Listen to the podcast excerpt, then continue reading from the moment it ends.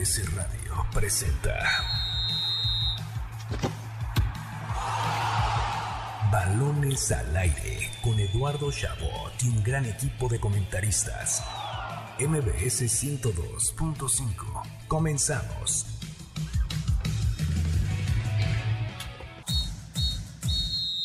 Polémica de balones. Tras la lamentable batalla campal suscitada en el Estadio Corregidora la semana pasada, la Federación Mexicana de Fútbol tomó la decisión de suspender y desafiliar por cinco años a la directiva de Querétaro, que regresará a su dueño original y quien eventualmente tendrá que venderlo además de vetar al estadio por un año y obligar al club a jugar a puerta cerrada por ese mismo tiempo. Por si fuera poco, tendrán que pagar una multa de un millón y medio de pesos y su barra brava no podrá acceder a los juegos de local por tres años y uno a los de visitante en un momento en el que parecía importante empezar una estrategia para desmantelar a las barras bravas, donde se da mayor facilidad para la realización de actos ilícitos dentro del fútbol, la decisión de la federación pareció ser demasiado blanda y despertó muchas dudas en la capacidad para manejar este tipo de situaciones. ¿Se pudieron tomar decisiones más tajantes? En balones al aire, lo analizamos. Estamos de vuelta en Balones al Aire por MBS 102.5 de FM. Yo soy Eduardo Chabot, me acompañan como cada sábado Carlos Alberto Pérez y Nicolás Schiller. Ya se fueron dos de los tres pases dobles de Foo Fighters. Saludos a Juan Carlos Islas que nos manda saludos, que se llevó sus boletos y que opina que espera que esta jornada sea muy divertida y que al fin tengamos paz en el fútbol mexicano. Ojalá que así sea.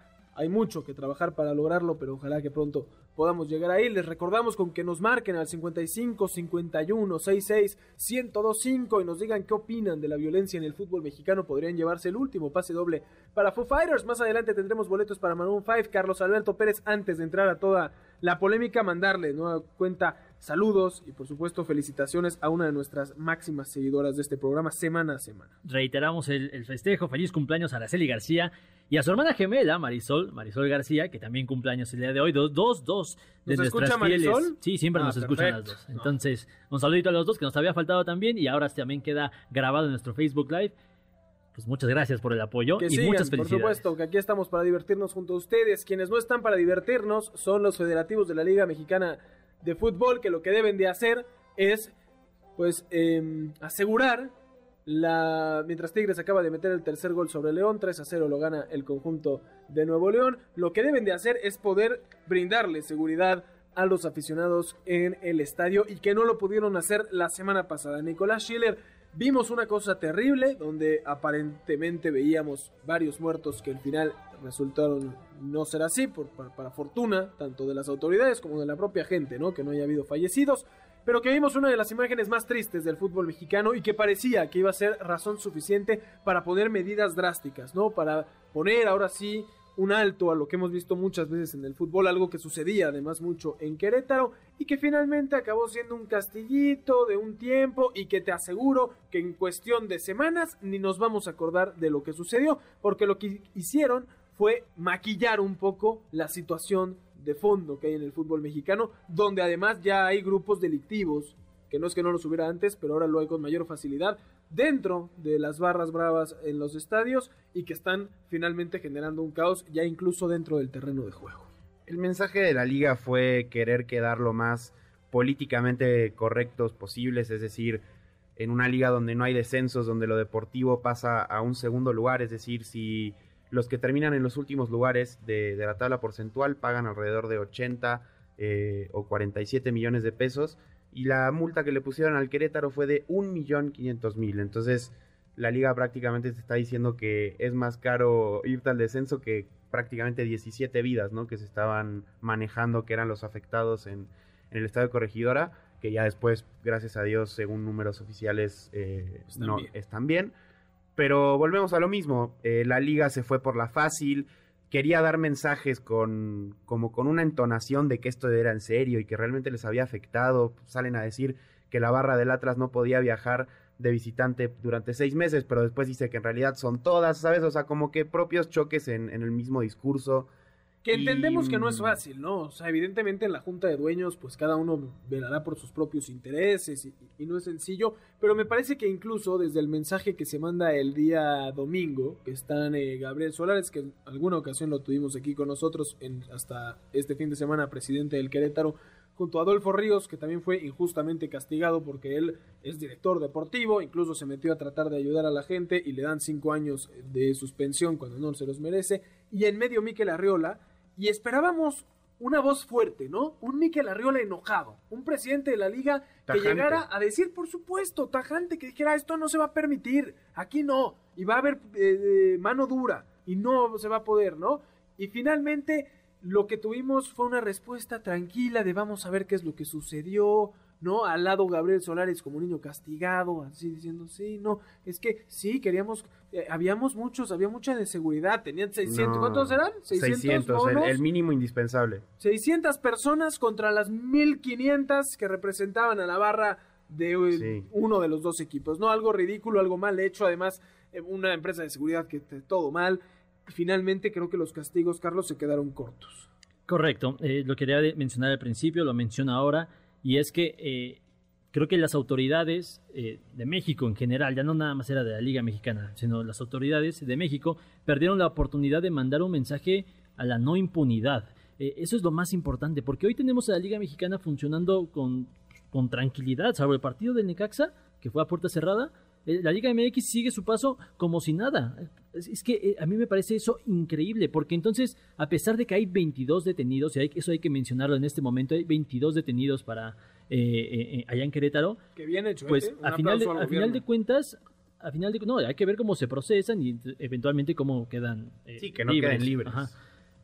Eh, se pierde este mensaje de, poder, de haber podido dar un mensaje de impunidad para que lo de Querétaro, lo que hizo Querétaro la directiva, que pues a, fin- a- a final de cuentas, pues eh, hay parte de negligencia al contratar a una, a una agencia que ya está- eh, estaba clausurada incluso hace un- unos cuantos días, o sea, que solicitaron elementos de policía eh, esa misma tarde como si como en un panfleto, como si fueras a, a pedir dulces. Y que además no le puedes Y dar... se pierde, eh, per- perdón Eduardo, nada más eh, para concluir, con este castigo da la posibilidad de que, eventualmente vuelva a ocurrir lo mismo. Entonces, a mí sí siento que perdemos una eh, extraordinaria oportunidad para eh, demostrar que no hay impunidad en la Liga MX.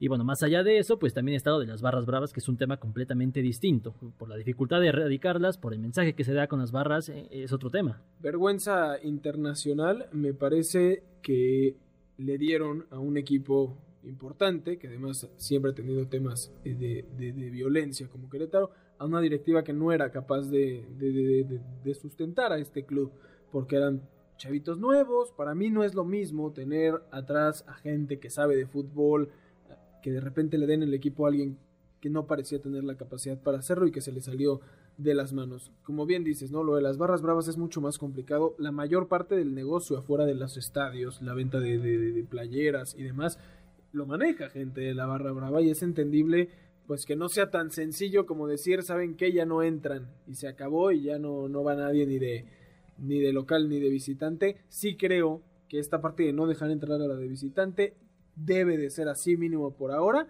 porque evitas que haya alguien en contra con quien poner el pretexto de pelearme para hacer, digamos, eh, actos ilícitos. Sí, yo creo que, como mencionaban ya ustedes dos, es un tema, el de las barras en particular, muy extenso, que ocupa muchos ángulos por los cuales poder atacar, medidas tomadas por otros clubes. Chivas. Eh, Chivas, Puebla había anunciado que iba a eliminar la venta de cerveza en, en- en sus esta- en su estadio, lo cual para mí también es de aplaudir porque el alcohol está científicamente comprobado que altera tu comportamiento y en una liga donde prácticamente 18 equipos están patrocinados por cerveceras, tomar esa decisión creo que es bastante importante.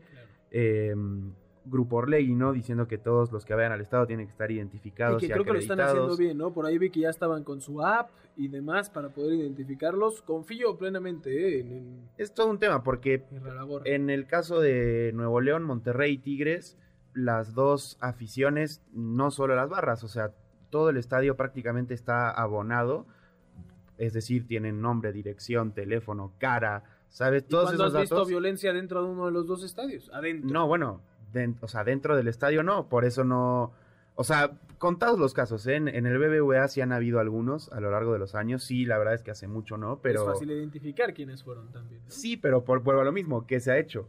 ¿Sabes? O sea, no, no ha pasado. Yo, yo creo que es un tema que sin lugar a dudas se dejó ir una oportunidad para tomar una decisión fuerte. O sea, y, pero vuelvo a lo mismo, más allá de erradicar las barras. O sea, de- no sé, más fuerte, es- aunque sí estoy de acuerdo contigo que ha de haber sido una situación para nada sencilla para Mikel y, y ellos. No lo excuso, para eso está. Pero sí, o sea, creo que es algo abierto al debate. No, me, me pregunto yo, ¿no? Lo, lo que decidió hacer a Mauri Vergara, que me pareció una, una gran eh, eh, decisión, fue no dejar entrar a la barra de Chivas al Clásico Nacional y además esos lugares van a ser ocupados por niños y familias de la Fundación Jorge Vergara y demás. ¿Sienten ustedes la tranquilidad al ir a un estadio Yo te, como visitante? te voy a contestar que sí. eh, porque yo creo que lo que pasó en Querétaro fue algo, por supuesto, eh, que su raíz, su origen es por los inadaptados que puede haber dentro de una barra brava, pero fue combustionado por la negligencia o ineptitud de los cuerpos de seguridad. No, o sea, yo quiero dejar algo muy claro, no estoy justificando a la barra ni nada, solamente digo que y no, pues no lo escondo, o sea, me conocen, yo generalmente que voy al estadio voy a la zona de visita porque pues Monterrey no juega aquí, entonces cuando voy generalmente es de visita y nunca me ha pasado nada, o sea, siempre porque es la zona donde generalmente hay más policías, ¿sabes? Yo, Ya sea por prejuicio o por lo que A sea. los 10 años de edad fui al Estadio Azul muy feliz como un niño que iba a ver fútbol y me tocó que se me acercara alguien de la barra de Cruz Azul, me empujara y me dijera nos vemos afuera en la salida, ¿no? Que a mis 10 años fue una Amenaza de paranoia muerte. tremenda durante todo el partido ya me quería ir. Y ¿no? todos los niños que fueron a corregidora así van a quedar. Obvio. ¿Tú irías a CU, Carlos, con la playera del América? Yo he ido a CEU con la playa del América ¿Y ve cómo quedaste? y, y- y no, todavía no me repongo, mírame. No, no, no, no es, un- no es un tema de broma, porque en realidad eh, aquella, aquellas veces que he ido a, a, como aficionado, eh, como americanista, para empezar es un ambiente muy hostil, rodeado de policías que, a ver, estás en un partido, estás en un partido de fútbol, ¿por qué tendrías que estar rodeado de policías que además eh, no tienen la mejor actitud eh, nunca? Y entre esas visitas, una vez sí, iba con mi familia y me patean. O sea, te patean aficionados inadaptados, por supuesto, de- del equipo contrario. No voy a decir que nada más de Pumas. Esto me imagino sucede en, todas las, los aficionados eh, bravucones o de barras bravas que hay en el fútbol mexicano. Entonces, por supuesto que no te sientes seguro de ninguna manera. Y tienes que ir con. O sea, si quieres ir a disfrutar de ese partido, tienes que que ir con una estrategia completamente distinta para poder llegar sano y salvo al estadio y afuera. No es algo que se esconda. Es que no es como que, ay, nunca me ha pasado nada. Pues eh, Es, es que es que Es un por- riesgo, por eh, suerte eso es un sí. riesgo. Eso sí. Y eso pasa con Pumas, pero incluso en el Estadio Azteca, cancha de América, hay, va mucha gente de Chivas a ese partido. En, en- en la Ciudad de México hay muchos aficionados de Guadalajara y a ese partido va mucha gente. Y tú ves broncas. Tú- la última vez que fue un eh, clásico lleno en el Estadio Azteca, eh, tú, eh, Eduardo y yo fuimos a cubrir ese partido y fácilmente vimos dos, dos broncas en el estadio en la zona general. Totalmente. Ahora, decir, voy a cambiar no es la cualquier pregunta. cosa. ¿Llevarías a tu hijo a un partido de fútbol en México? Bueno, supongo que esa, esa respuesta cambia cuando ya tienes eh, a un hijo, cuando ya alguien depende de ti. Yo en este momento, pues claramente digo que no, porque es un partido de alto riesgo y no quieres que, aunque no le pase nada a él, dejarlo traumado con lo que pasó en la Y corregidora. quisieras que la autoridad máxima del fútbol mexicano, ante la oportunidad que se les brindó tras lo sucedido la semana pasada, pudiera pensar en ese niño y pusiera un alto o intentara iniciar una estrategia para que esto acabara y no echarlo ahí abajo del colchón y que nadie se entere. Creo ¿no? que eso es lo que más enoja, que se desaprovechó esa oportunidad para tener argumentos y decir, y no tener, y tener mano dura. Totalmente, totalmente. Así la situación, Nico. Esperemos que mejoren las cosas en el fútbol mexicano. No queremos llegar a los extremos del fútbol argentino, que ha recuperado gran parte de su folclore, pero que se sabe hay un problema ahí de ir de, de visitante que esperemos aquí no, no, no tener que llegar. Bueno, hasta en teoría ya estamos ahí. En teoría ya estamos ahí. Espero que todavía estamos a punto de poder ir en reversa, ¿no? Todavía se puede Sí, ir me, en me reversa. refería a, a como medida, la zona de visita en teoría ya no existe en México, ya no va a existir. Claro. Sí, triste, triste lo que sucede en el fútbol mexicano. Vámonos rápidamente a un corte antes. Ahora sí, les tenemos los boletos, cinco pases dobles para el concierto de Maroon 5 el miércoles 30 de marzo a las 8.30 de la noche en el Foro Sol. Ya se fueron los boletos para Foo Fighters, pero no se preocupen, todavía tenemos cinco pases dobles para el concierto de Maroon 5. Les repetimos, el 30 de marzo a las 8.30 de la noche. ¿Cómo se los puede llevar? Lo único que tiene que hacer es llamar al 55 51 66 102 se lo repito, 55 51 66 1025 y decirnos qué opina del tema violencia en el fútbol mexicano y si usted se va seguro cada vez que va a visitar un estadio de nuestro país. Vámonos rápidamente un corte y regresamos con una entrevista muy especial. Rodando por el viejo continente.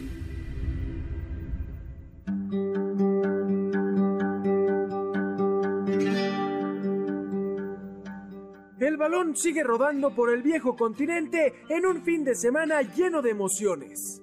Este sábado la actividad futbolística tuvo como protagonista después de mucho tiempo a Cristiano Ronaldo, quien en un partido espectacular entre el Manchester United y el Tottenham fue el encargado de darle la victoria a los Red Devils tres goles a dos con un hat-trick que hace mucho no se le veía. Por su parte, el Liverpool no tuvo problemas en vencer como visitante al Brighton dos goles a cero, mientras que en Italia la Juventus derrotó 3 a 1 al Sampdoria para así acercarse a la cima en una liga que está siendo altamente disputada entre los primeros cuatro lugares de la tabla. En Alemania, el Bayern Múnich volvió a dejar ir puntos al empatar con el Hoffenheim 1 a 1 y le da la oportunidad al Borussia Dortmund de regresar a la batalla por la Bundesliga, de ganar mañana frente al Arminia Bielefeld a las 11:30 Otros partidos destacados para este domingo son el Real Betis contra el Athletic de Bilbao a las 9:15 am y el Barcelona Osasuna a las 2 de la tarde en España. En Inglaterra, el Chelsea que sufre por ver si no desaparece el equipo tras la vinculación de su presidente Roman Abramovich con el presidente ruso Vladimir Putin y la decisión de congelar todos sus activos, recibe al Newcastle United a las 8 am, igual que el Wolverhampton de Raúl Jiménez que a la misma hora visita al Everton, mientras que a las 10.30 el Arsenal se medirá en un gran partido a Leicester City.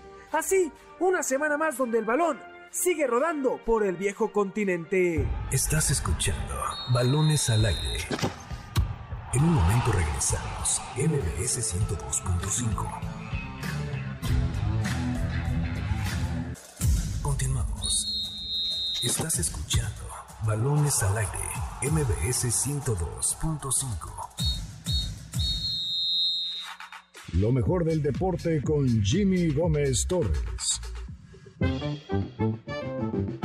A través de un comunicado oficial, las ligas mayores de béisbol informaron el pasado jueves que dueños de los equipos, asociación de jugadores y la liga habían llegado a un nuevo acuerdo laboral, terminando así el paro laboral impuesto el pasado primero de diciembre y dando inicio al entrenamiento primaveral de cara a la temporada 2022 de las grandes ligas. A pesar de llegar al acuerdo una semana después de la fecha límite, la temporada 2022 se jugará completa, con un total de 162 juegos por equipo. Sin embargo, el día inaugural fue aplazado del 31 de marzo al 7 de abril. Dentro del nuevo acuerdo laboral, se implementaron grandes cambios al juego, tal como la regla del bateador designado universal, la expansión de la postemporada, la cual contará con 12 equipos en lugar de 10, y la decisión de incorporar un comité de competencia, el cual estará conformado por 4 jugadores en activo, 6 miembros de la oficina de ligas mayores y un umpire. Será el encargado de discutir la implementación de nuevas reglas al juego. Los temas que más demoraron el acuerdo fueron los del salario mínimo y el impuesto por lujo. El salario mínimo de los jugadores a partir de esta temporada será de 700 mil dólares, con un incremento de 20 mil dólares por año hasta el 2026 año en el que vence el acuerdo. El impuesto sobre lujo, el cual actúa como tope salarial, tuvo un aumento de 20 millones de dólares para la temporada 2022, empezando en 230 millones y llegando hasta 244 para el 2026. Compensaciones por desempeño individual también tienen lugar en el acuerdo, además del aumento de salario a jugadores que ganen alguno de los premios otorgados por la liga. Con el mercado abierto de nuevo, se espera que en estos días se anuncien los fichajes de estrellas como Freddie Freeman, Carlos Correa, Anthony Rizzo y Kenley Jansen. No cabe duda alguna que el béisbol está de vuelta. Para balones al aire, Jimmy Gómez Torres. Estamos de vuelta en Balones al Aire por MBC 102.5 de FM. Escuchábamos lo mejor del deporte con lo que sucede en el béisbol de grandes ligas con Jimmy Gómez Torres. Tenemos también una entrevista muy especial, lo mejor de la entrevista con Jimena Labastida, una muchacha de tan solo 13 años, mexicana, que pondrá el nombre del país en alto al ser la mexicana, o la más bien la piloto más joven en la historia de NASCAR. Escuchamos un poco de lo que nos dijo. Pues la verdad es que yo desde chiquita em, iba con mi papá a la a pista porque él corría así de hobby y me llevaba a eventos y me, me gustaba y yo lo veía desde las gradas, pero ya formalizado fue desde los 11 años que empecé el karting. Yo me fijo en una piloto que se llama Regina Sirvent, que ahorita está corriendo las NASCAR Trucks en Estados Unidos y ella me ha apoyado desde un principio, desde que empecé con los karts y la verdad es que me ha ido muy bien con ella y es muy buena maestra instructora. También me está apoyando con las trucks y ha sido un proceso muy bueno. Mi meta desde que entré al karting siempre ha sido la Fórmula 1. Desde ese fue mi objetivo siempre. La verdad es que yo nunca me imaginé la NASCAR, pero claro, si se ve la oportunidad y tengo y puedo meterme a la NASCAR, me voy a meter porque capaz y de ahí me sale un vínculo hacia la Fórmula 1 y puedo llegar a ser la primera mujer en la Fórmula 1 ya que estoy logrando ahorita ser la mujer más joven en la NASCAR. Eh, pues la verdad es que yo normalmente mi horario es escuela, salgo 2.30, 2.40 llego a mi casa, de 2.50 ya tengo que comer, o sea, acabar de comer para estar entrenando en la pista de 3 a 6 Llego a mi casa a las 6, hago ejercicio hasta las 7 y ya 8 son puras tareas y tiempo de relajarme. Lo interesante ahorita es encontrar los patrocinadores primero, porque antes que todo, si no, no se va a lograr nada. Así, ese es el punto número uno, patrocinadores, si no de ahí no puedo salir ni hacer ni un paso más. Entonces, ahorita lo que estamos intentando hacer con las entrevistas que he tenido es conseguir patrocinadores. El apoyo lo he tenido muchísimo de Chihuahua, de donde nací. Toda la gente me ha apoyado. De hecho, me recibió la gobernadora y me dio unas increíbles palabras, ya que ella fue la primer mujer, la, en la primer gobernadora. Y yo quiero ser la niña más pequeña en la historia de la NASCAR, entonces teníamos algo en común y compartimos nuestras historias y la verdad se lo tomó muy bien y dijo que ella iba a ver cómo me apoyaba. Entonces yo creo que hasta ahorita el apoyo va muy bien y espero que así siga durante estos días para que yo pueda conseguir el patrocinio. Mi familia apoya todo lo que yo siga. Por ejemplo, mi papá desde un principio, o sea, cuando le di la noticia de que, oye, papá, quiero correr karts, él me dijo, claro que sí, yo mañana te compro tu kart, vamos a hacer todo lo posible, a ver si te adaptas, a ver este el otro, mi mamá también Aquí en Chihuahua toda mi familia se la ha pasado apoyándome, hasta los que no son mi familia. Entonces yo creo que apoyo de familia es lo más fuerte que puedo tener en estos momentos. Pueden seguir en Instagram como Jimela Bastida-oficial y en Facebook como Jimela Bastida. Y otra cosa que les quería mencionar es que estoy empezando una campaña con Regina Sirven que se llama el, empoderamiento de la mujer, que estamos iniciando para que más mujeres se nos unan y pues podamos crear más este, confianza en las mujeres para que se animen este tipo de deportes que no son catalogados para las mujeres. Ahí un poco de lo que nos contaba Jimena La Bastida, un orgullo mexicano, un orgullo también para las mujeres mexicanas que sepan que siempre se puede competir en deportes en los que mucha gente dice que solo son de hombres, eso es falso. Muy bien por Jimena y ojalá pronto la veamos rompiéndola en NASCAR y después en Fórmula 1. Chicos, se nos acaba el tiempo. Eh, perdió México femenil la final del premundial, pero ya está clasificado, así que nos da gusto. Eh, un gusto haber estado con ustedes y que el deporte siempre nos traiga alegría y paz, Carlos Alberto Pérez. Totalmente, Eduardo Nicolás, muchas gracias por este espacio. Ya regresa la Fórmula 1 la próxima semana, hablando de esto de automovilismo. Nos escuchamos el próximo sábado. Por supuesto, Nicolás Schiller, muchísimas gracias. Eduardo, muchas gracias por un sábado más en el mejor programa de deportes. También a ti, Carlos. Aprovecho para mandar un saludo rápido a Saúl Ugalde y a Fernanda Aguilar, dos grandes oyentes. Y felicidades, Nico, un año al aire con nosotros, eres un crack y la vas a seguir rompiendo. Amigo. Muchísimas gracias. A nombre de Carlos Alberto Pérez, de Nicolás Schiller, de Jimmy Gómez Torres en la producción, yo soy Eduardo Chabot. Gracias por habernos sintonizado un sábado más aquí en Balones al Aire por MBC 102.5 de FM. Los esperamos la próxima semana y los dejamos en el mejor programa que ha existido en la radio en México, por supuesto, A-Track con Checo Sound.